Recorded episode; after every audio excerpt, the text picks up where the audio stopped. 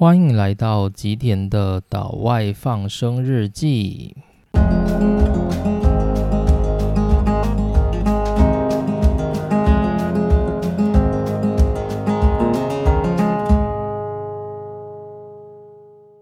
大家好，欢迎来到这一集的内容。那今天呢，终于来到久违的半导体讲座。今天要讲的是 Flash，也就是快闪记忆体的产品以及产业的介绍。大家不知道对快闪记忆体有多大的印象？那基本上呢，以现在的记忆体市场而言，大概有百分之五十是属于低润，而有另外的百分之五十则是属于 Flash 的市场。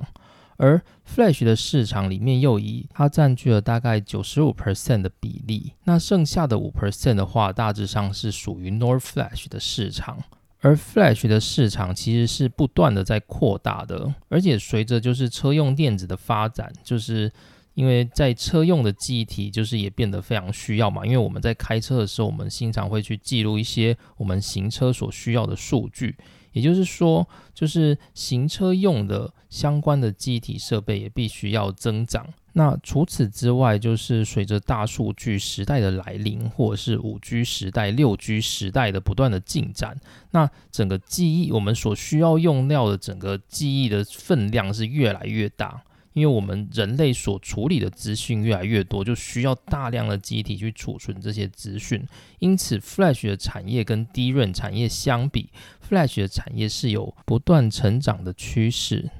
那 Flash 的产业就是以 Flash 的制造，我认为它也是属于半导体产业的一环。这大概是我讲半导体产业，也就是有在做半导体制造的产业的最后一个主题。大家应该还有印象，我们之前有提过，就是晶圆代工，然后我们有讲到低润，然后这些都是属于半导体制造的领域。那再加上今天的就是 Flash 产业的话，就我们半导体领域的三个主要产业就通通到期了。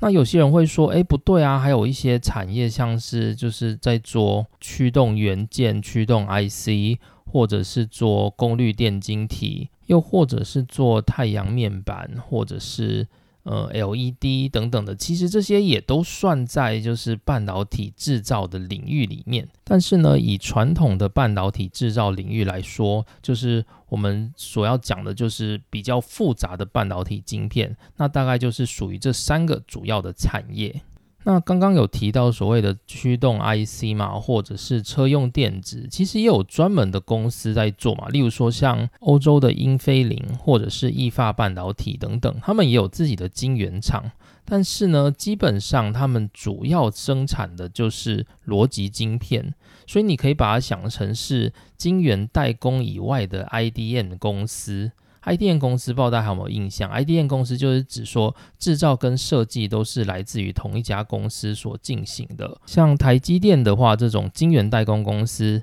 是不做任何晶片设计，没有自己的晶片品牌，所以它基本上就是以制造为主。那如果像是低润产业或者是 Flash 产业这种，就是它的晶片的设计比较没有那么复杂的话，通常都是。公司自己设计，然后自己制造，形成一个 IDM 的产业链。又或者像是 Intel 这种专门在做 CPU 的公司，那他不希望自己的 CPU 就是产能外流，就是他不希望自己的设计被他人所抄袭。所以基本上 Intel 也是属于自己设计，然后自己制造的，就是。IDM 公司的结构，当然 Intel 最近有一些问题嘛，因为它的就是制造已经跟不上设计的脚步。就是 Intel 最近的话有所谓的七纳米难产的事件嘛，这也导致就是 Intel 它的整个，因为 Intel 自己下一个世代的 CPU 已经设计完成，但是它所适合的那个制程却还没有开发成功，所以导致 Intel 它不得不就是。开始处理这个棘手的问题，所以有可能在未来不久的将来，就是 Intel 它就会进行代工。就目前看起来，应该是只有台积电能够帮 Intel 代工啦。因为同样拥有这样的技术的人，顶多是韩国的三星。但是 Intel 应该是比较忌惮三星，因为三星它也是有开发自己的 CPU，所以 Intel 可能会最终把一些 CPU 的产能，就是交由台积电来帮他进行代工，因为 Intel 的整个制程开发是已经跟不上它的设计了，所以 Intel 它可能最终会放弃某一部分的 IDM 的配置。那除此之外呢，像是我们刚刚提到的车用电子驱动 IC 这种的，也有专门的厂商在做，然后也有自己的晶圆厂。那基本上呢，大概就是这家厂商，它一直以来都有在做驱动 IC 的设计，或者是做车用电子相关设备的设计，所以呢，它一直都有固定的结构，它只要对它的结构进行优化就好了。然后呢，我们知道说，车用电子其实它的尺寸不是重点哦，就是。所谓的晶片大小是不需要用那种超级先进，像我们现在讲到台积电做到的五纳米世代、三纳米世代这种，通常是用在就是比较三 C 产品，像是 iPhone 这一类的。那如果像是车用电子的话，因为我们知道汽车很大一台嘛，你晶片用一个那么小的纳米是要干什么呢？就你就算用一个五十纳米还是八十纳米的，就是放在那个车子里面也是很小一颗啊，所以。基本上呢，车用电子它不会用那种太先进世代的产品，所以它不需要一直去更改它的设计图，就是它可以一直维持固定的设计，然后去做一些性能上面的优化，然后用比较成熟的制程来进行制造就够了。所以这种的制造方式相对简单，就不需要去做晶圆代工跟 IC 设计这种产业分工的模式。就只需要用 IDM 这样子的商业模式，大概就可以搞定了。所以就是在驱动 IC 啊，或者是车用电子这一块，其实也是有厂商是以 IDM 的模式在进行制造。但不管怎么说，这些都是属于逻辑晶片，所以跟晶圆代工其实是属于类似的领域。所以我觉得以半导体制造的这一块的话，大概主力就是晶圆代工，然后低润跟。Flash 三大产业是主要的，就是半导体制造的来源。好，那这一集的话，其实就要讲 Flash 的产业。那 Flash 的产业其实是一个很有历史的产业，所以我一样会按照惯例分成上集跟下集。那上集的话，我会做简单的 Flash 的介绍，然后讲一下 Flash 最一开始是怎么样发明产生的。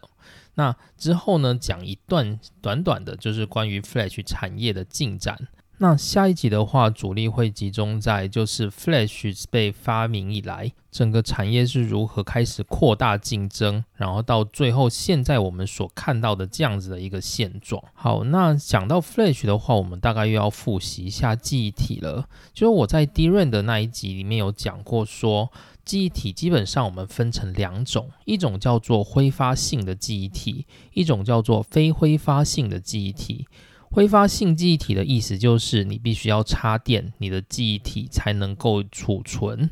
那另外一种叫做非挥发性记忆体，就是你即使不插电，你的记忆体还是能够储存资料，而资料不会消失。就是这两种差异。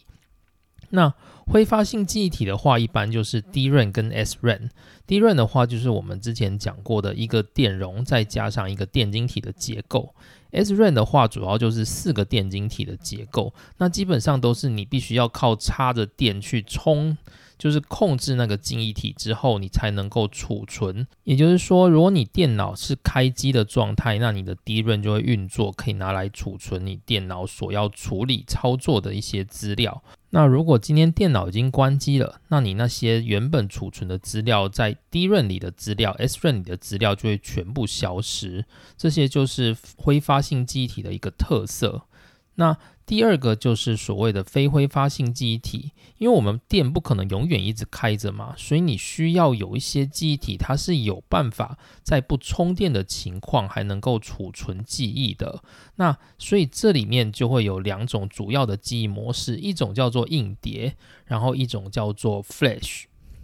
那硬碟的话，主要是用磁碟盘。那磁碟盘的话，就是我们会透过读写头去把词的资料，因为我们知道词嘛，可能会有分北极跟南极，所以我们透过读写头可以把词去写成北极或南极。而当你有北极或南极的时候，你的整个阻抗跟你的就是读写头所感应那个词的反应是不一样的，所以你就可以用此去判断你的储存的资料是逻辑一还是逻辑零，用这个方式来做处理。那磁碟的好处是，磁碟它是比较便宜的，因为它是不需要那么复杂的半导体制成技术，所以磁碟的磁盘的成本相对是便宜的。所以我们在外面买那种硬碟，就是买磁碟那种硬碟，它就是会比较便宜嘛，就是相较于一般我们买固态硬碟来说，它就是比较便宜的。可是呢，它的缺点就是慢。为什么？因为我们今天要去读取。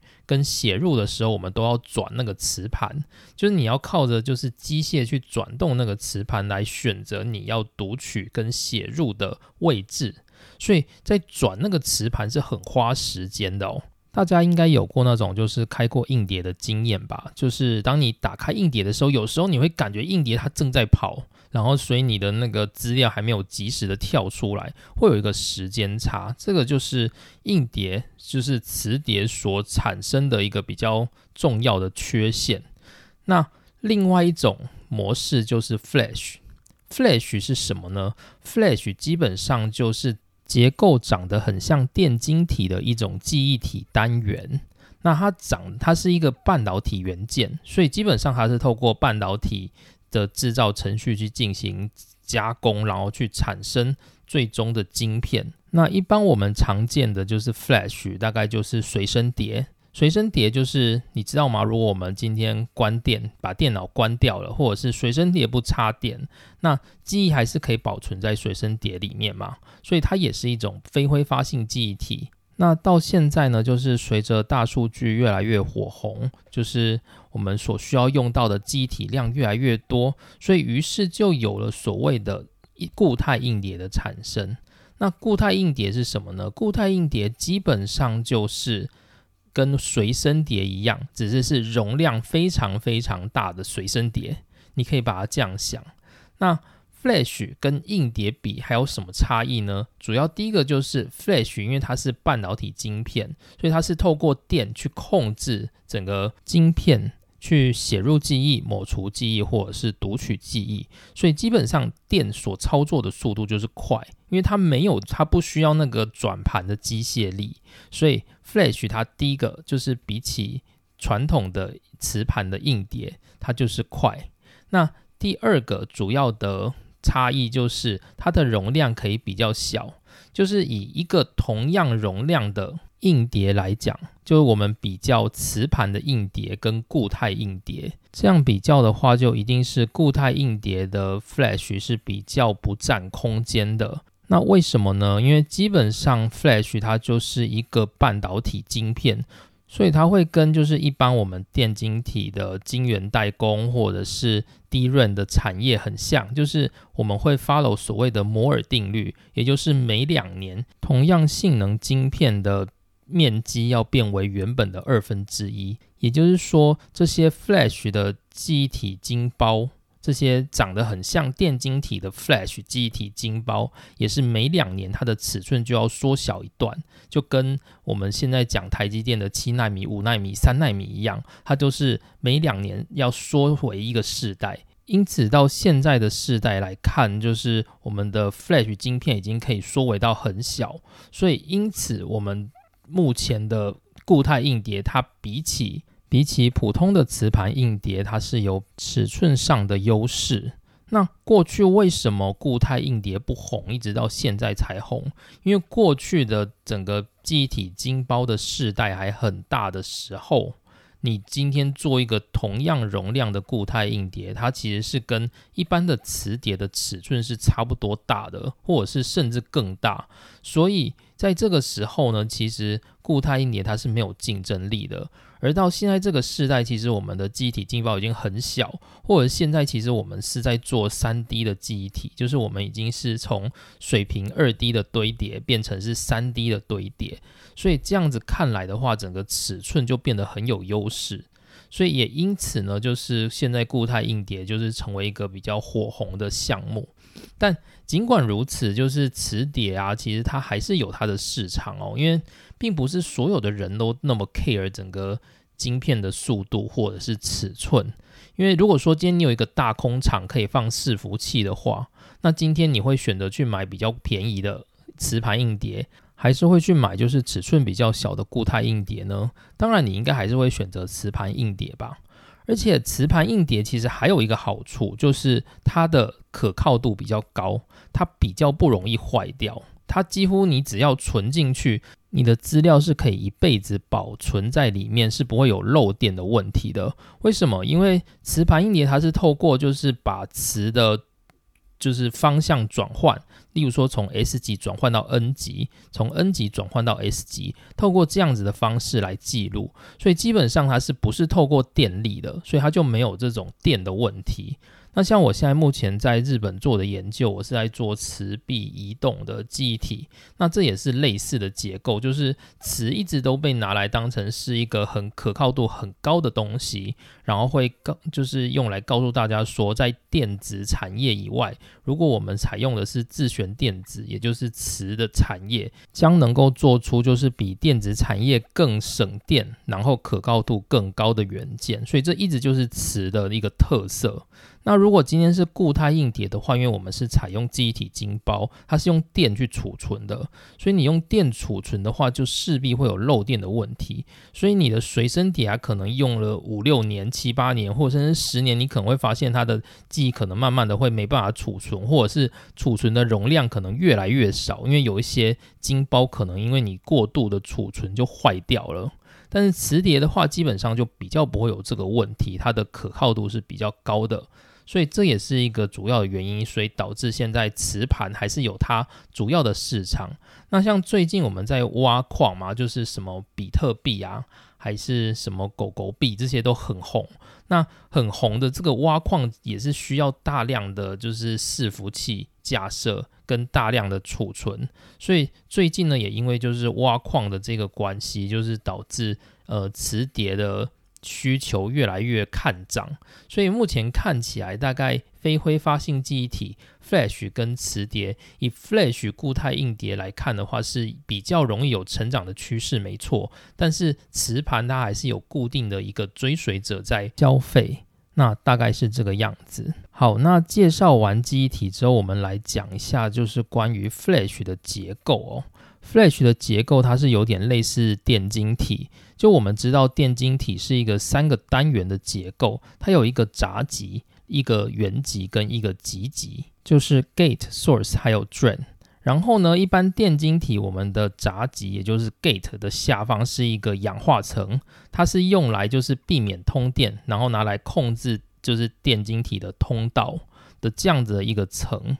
那如果今天是 Flash 的机体的话，它是其实是在就是整个氧化层的中间再塞一层东西，那一层东西可能是一个金属，也可能是一个就是多晶系，也可能是就是氮化层 Silicon Nitride。那它主要的目的就是去把某些电子抓在那一个层里面，所以那个记忆就可以被存在那个层。那它最早的整个结构其实就是以中间是多晶系的这个结构为主，我们叫做 floating gate，也就是浮停闸。一般我们所谓就是快闪记忆体的晶包的结构，就是我们的闸极下方会有一个氧化层，氧化层下方会再有一个浮停闸，浮停闸的下方会再有一层氧化层，然后才是我们的半导体基板。然后我们透过就是通电流进去半导体基板里面，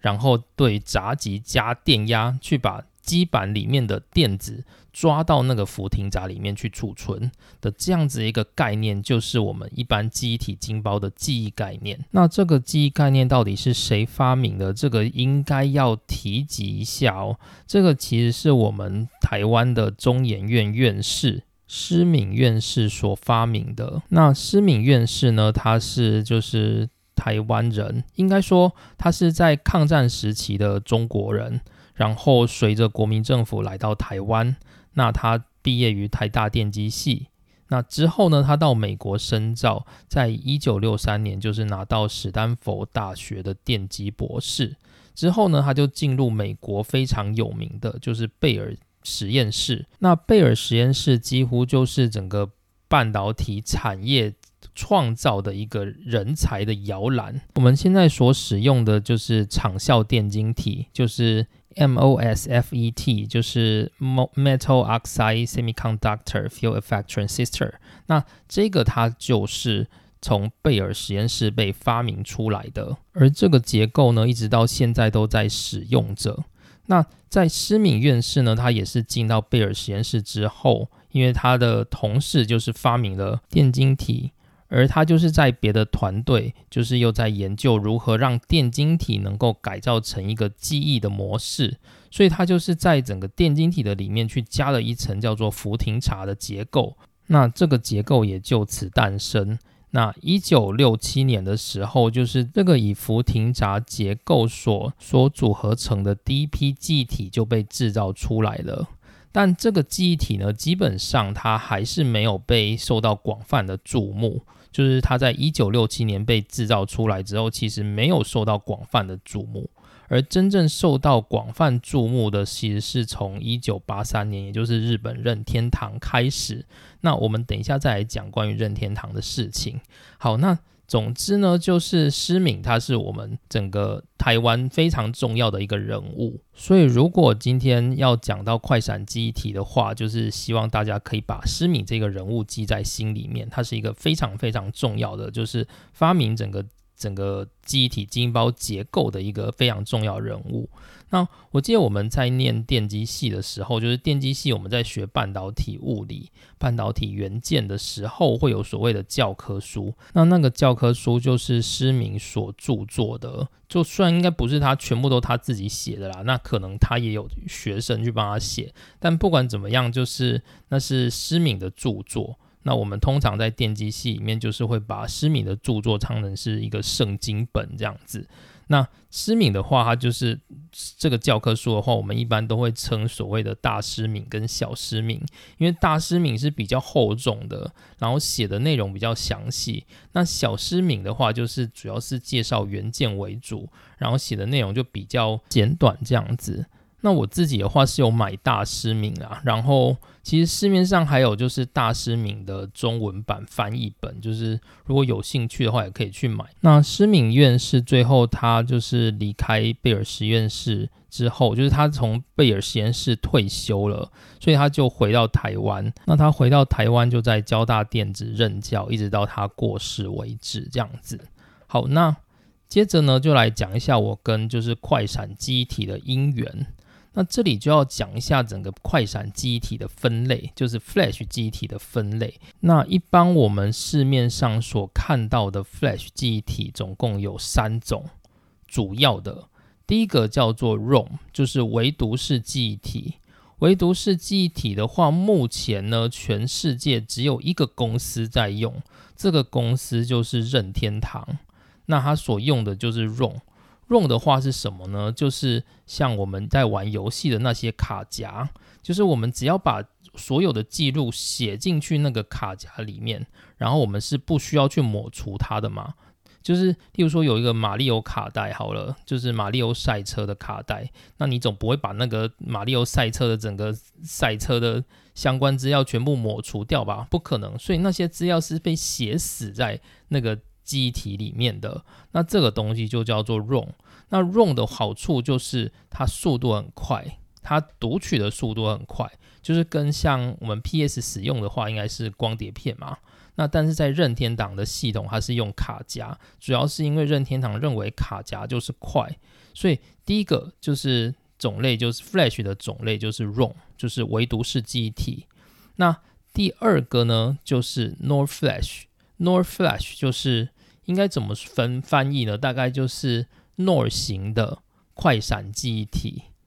然后第三种叫做 NAND Flash，就是 NAND 型的快闪记忆体。那 NOR Flash 跟 NAND Flash 有什么不一样呢？这有一点点复杂，就是如果你没有看图的话，可能会比较难懂，所以我只能这样简单来解释，就是。No Flash 它的接线比较多，所以它可以操作比较细微的记忆体晶包，所以它可以操作的就是整个范围是比较精细、比较精准的。然后它的速度也是比较快，因为它的接线很多，所以它的线可以很快的，它的电流可以很快到那个机体晶包里面去进行操作，所以它的速度会快很多。但缺点就是因为它的线太多，所以它的整个尺元件的尺寸就变得太大，所以从某个世代开始，就是如果你需要大量的记忆的时候，NOR Flash 它是没有什么竞争力的。那另外一种就叫做 NAND Flash，NAND Flash 跟 NOR Flash 有一点点不一样，它是一个很长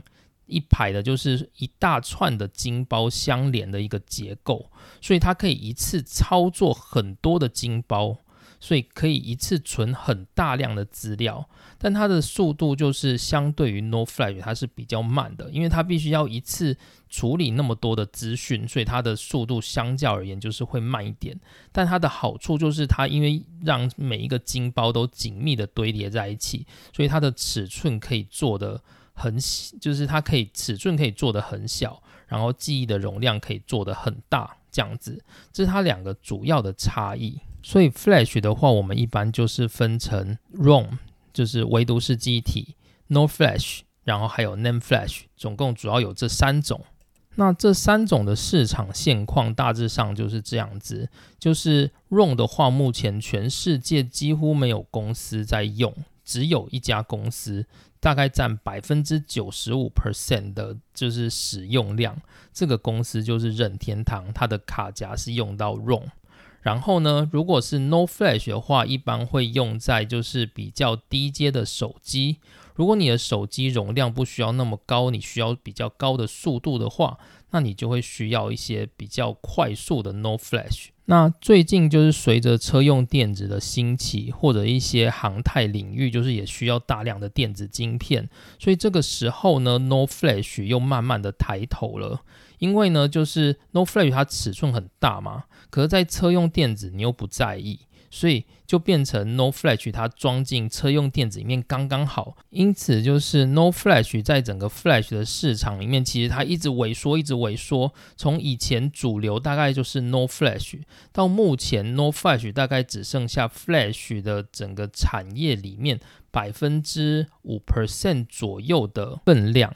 那尽管如此，因为近年来就是车用电子或者是物联网等等，就是比较小容量的需求的增加，所以导致 No Flash 最近就是有看涨的趋势。那尽管如此，它在整个世界上面的份额还是很少的，而且大部分主力的厂商其实都没有在做 No Flash，所以 No Flash 它就成为了台湾厂商可以掌握的一个重要的战场。好，那下一个是 NAND Flash，NAND Flash 就不用我特别多说了。我们所有用到的关于记忆的行动的记忆，全部通通都是用 NAND Flash。例如说，像我们手机里面，不是我们在买 iPhone 的时候，就会分什么六十四 G 版本啊，还是什么一百二十八 G 版本这种的，它里面手机的这个记忆体就是 NAND Flash。然后像是我们使用的随身碟也是 NAND Flash，然后近年来不断扩张的固态硬碟也是 NAND Flash，所以 NAND Flash 它基本上就是整个 Flash 市场里面最主要的产品，大概有九十五 percent 的份额全部都是 NAND Flash，所以 NAND Flash 成为了整个国际大厂。兵家必争的一个滩头堡。那从市场的厂商看来，目前全世界最大的 ROM 唯独是记忆体的制造商就在台湾，它就是位在新竹科学园区的旺宏电子。那为什么呢？因为全世界其实就只有一家厂商，也就是任天堂，它在使用 ROM 的产品。那全世界也只有一家主要的厂商，他在做这个 ROM，那就是旺宏电子。所以旺宏电子跟就是任天堂可以说是相互扶持、相互情绪勒索的一个兄弟，就是互相都觉得对方可能有一些机车的地方，或者是不好的地方，但是也没办法，因为全世界全市场就只有你跟我而已。所以望红它大概就是跟任天堂就是一个难兄难弟的。状态好，那另外就是 No Flash 的厂商，No Flash 的厂商目前两家最大的也在台湾，第一家就是跟 r o n s 同样的一家，就是旺宏电子，它也是全世界最大的 No Flash 的厂商，占据了市场百分之二十五 percent 的市占率。那第二家 No Flash 的厂商就是华邦电子。它占据大概市场百分之二十二 percent 的市占率，所以可以说就是台湾几乎囊括了整个 No Flash 市场的百分之五十左右。但虽然看起来很多，但是实际上以市场份额而言，就是 No Flash 它算是小众的市场，所以实际上它也只占据就是整个 Flash 份额的百分之五 percent 而已。所以以整个市场而言，No Flash 其实还算是整个 Flash 产业里面很小的一个。部分，但是即使是这样，因为我们台湾的厂商其实都不够大，例如说华邦电嘛，或者是网红电子，好了，华邦电它虽然有蛮多工厂的，但是华邦电它主力的产品其实是低润，它是低润跟 No Flash 两个主要的产品，但是它大部分的大比较重的比重是放在低润上面，那 No Flash 是放的比较轻，所以它能供应给 No Flash 的产能就有限。那像旺宏电子的话，因为我以前也是从里面出生的，那它的里面目前看起来就是有两个工厂，一个八寸厂跟一个十二寸厂，那产能相较于国际大厂其实是很小的，所以它大致上也只能够供应就是 No Flash 这样子的一个市场。但尽管如此呢，就 No Flash 虽然占据世界上很少的份额，但这样其实也够养活台湾的厂商了，所以。就台湾的厂商，大概在 No Flash 里面还是可以找到一个比较安稳的角落活着这样子。好，那接着来到 Name Flash 的话，Name Flash 基本上就是一个大人的世界了哦。Name Flash 的话，因为它占据世界上百分之九十五 percent 的 Flash 的份额，所以大概在市场上有每年有三百亿美元的一个市场行情。所以它其实算是整个国际大厂都想要掌握的一个重要的技术。那目前呢，整个 Flash、Name Flash 的市场最主要的供应商、最大的那一个供应商就是 Samsung。Samsung 它占据世界上供应 Name Flash 的百分之三十到三十二，甚至有可能到三十五 percent 左右的份额。所以这个是 Samsung。那 Samsung 的话，它技术真的很好。就我记得我以前在公司工作的时候，就是我们有时候会去切那个 Samsung 的饰片，然后你会发现，就是那个 Samsung 它做的那个结构真的是紧密，然后又漂亮，然后性能又好，你就觉得真的不不佩服，就是韩国人在整个半导体产业登峰造极的那个姿态，就是在记忆体展业，韩国人是非常非常厉害的。那第二名的话就是 Qxia，Qxia 的话大家可能没有听过，或者是会想说那是谁这样子。那 Qxia 的话其实就是过去的东芝记忆体 Toshiba Memory。那 Toshiba Memory 的话，就是它原本是属于日本 Toshiba 集团，就是我们一般都知道嘛，Toshiba 有卖一些家电。那 Toshiba 集团底下唯一一个很庞大的金鸡母就是 Toshiba Memory，就是东芝记忆体。那它主要就是生产 Name Flash 的厂商。那可是最后因为最近啊，就是 Toshiba 它投资失利，然后造成大量的负债，然后有假账的问题，所以迫使它必须把这只金鸡母卖掉来换取现金。所以呢，Toshiba Memory 就被丢出去了，然后最后变成一家就是美日韩联合的。出资公司叫做 Qxia，它涵盖的就是日语里面记忆，也就是 Kyoku 的那个概念在里面。那 Qxia 是 Name Flash 产业里面第二大的供应商，它大概占据世界上百分之十七 percent 的供应量。那第三名的话就是 Western Digital，就是我。之后要去工作的那一家公司，它是世界上第三大的 Name Flash 厂商，它拥有大概十二 percent 的市占率。但是呢，虽然说 Western Digital 它是十二 percent 哦，但是其实啊，Western Digital 它跟 Qxia 两个是合作的关系。Western Digital 它本身是没有就是晶片制造工厂的。它的晶片制造工厂就是跟 Qxia 合资，在日本建造晶片制造工厂。所以说，Qxia 它在日本目前大概有七个十二寸晶圆厂。那这七个十二寸晶圆厂全部都是 Qxia 跟 Western Digital 两家公司共同合资的。那出资的概念应该是就是 Qxia 它出资百分之五十一 percent，然后 Western Digital 出资百分之四十九 percent。那工厂是属于 Qxia 的，但是呢，如果在制造晶片的时候，产能的一半是给 Western Digital，一半是给 Qxia。大概是这个概念，所以这两家它的基基本上是用同一个工厂所制造出来的产品，而他们两家也是共同进行制作开发、技术开发，所以他们两个是用同样的技术来源，所以你可以把 Qxia 跟 Western Digital 这两个所产生出来的市占率合成一个来看，所以大概在世界上占据大概百分之三十。二到三十五 percent 左右，就是几乎是跟 Samsung 平起平坐的。所以最近就有一些传闻啊，例如说像那第四大厂商的话，就是 Hynix，就是 SK Hynix，就是我们在低润的时候有提到的，它主要是日本第二大的低润公司，同时它也有做就是 Name Flash 来消解它的低润面对叠价的那个困境嘛，所以。第四大厂商是 Hynix，然后第五大厂商就是美光。那最近就有一些传闻啊，就是因为 Qxia 嘛，它刚被就是母公司 Toshiba 给丢出来，然后它准备要上市。可是它在上市之前，发现它的就是它前两年因为就是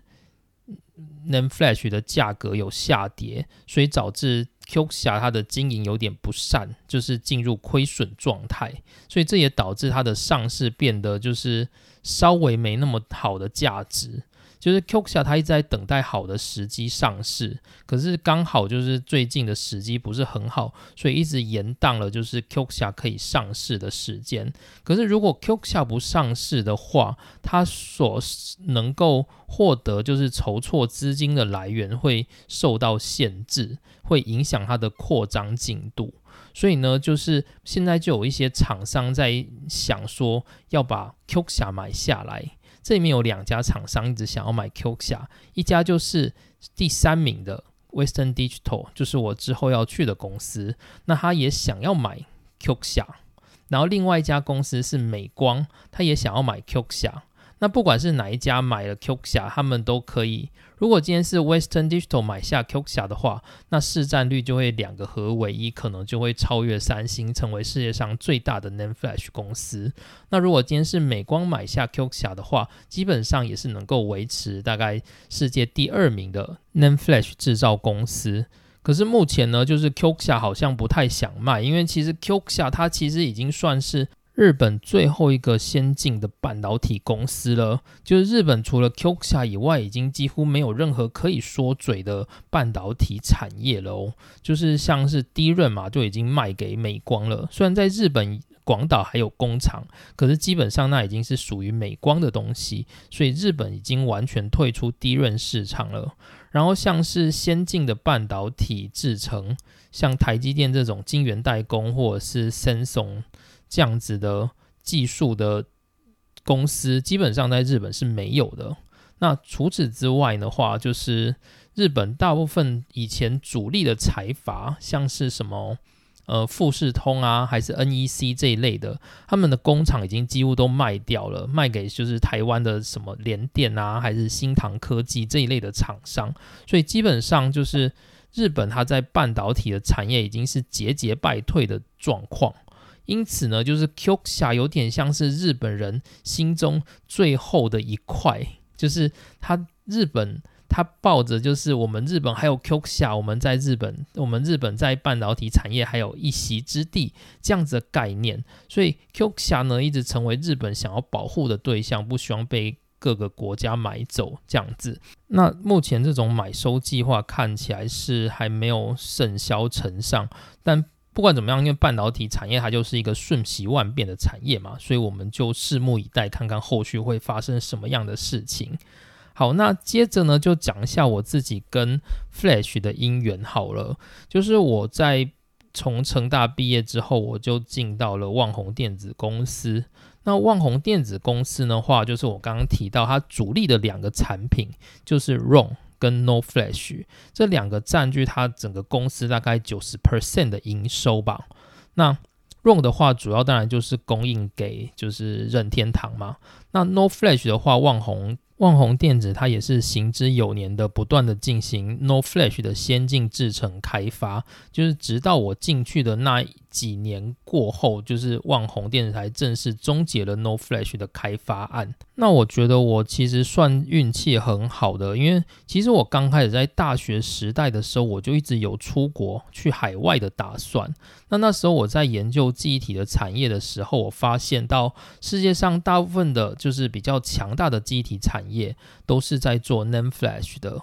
所以那时候我一直想说，如果我想要做 Flash，我希望能够做 NAND Flash。而偏偏就是台湾没有那种 NAND Flash 的厂商，在我刚开始要毕业的时候，其实台湾是没有 NAND Flash 的厂商的。可是呢，就在我即将要毕业的时候，我发现到。旺宏电子宣布，他们要进军 NAND Flash。以旺宏电子公司的角度来看，就是开发 NAND Flash 的技术进军 NAND Flash 其实是非常重要的。为什么呢？因为 No Flash 我们刚刚有讲过嘛，就是因为它尺寸太大，所以它的应用性有限。所以如果你一家公司它想要成长，那它一直做 No Flash，其实是没有办法去保证它的成长。那甚至是在未来，就是比较更小的领域，因为像目前我们的。No Flash 好像大概只用到四十几纳米的制程，如果到三十几纳米的制程，就是看起来目前市场是比较不需要的。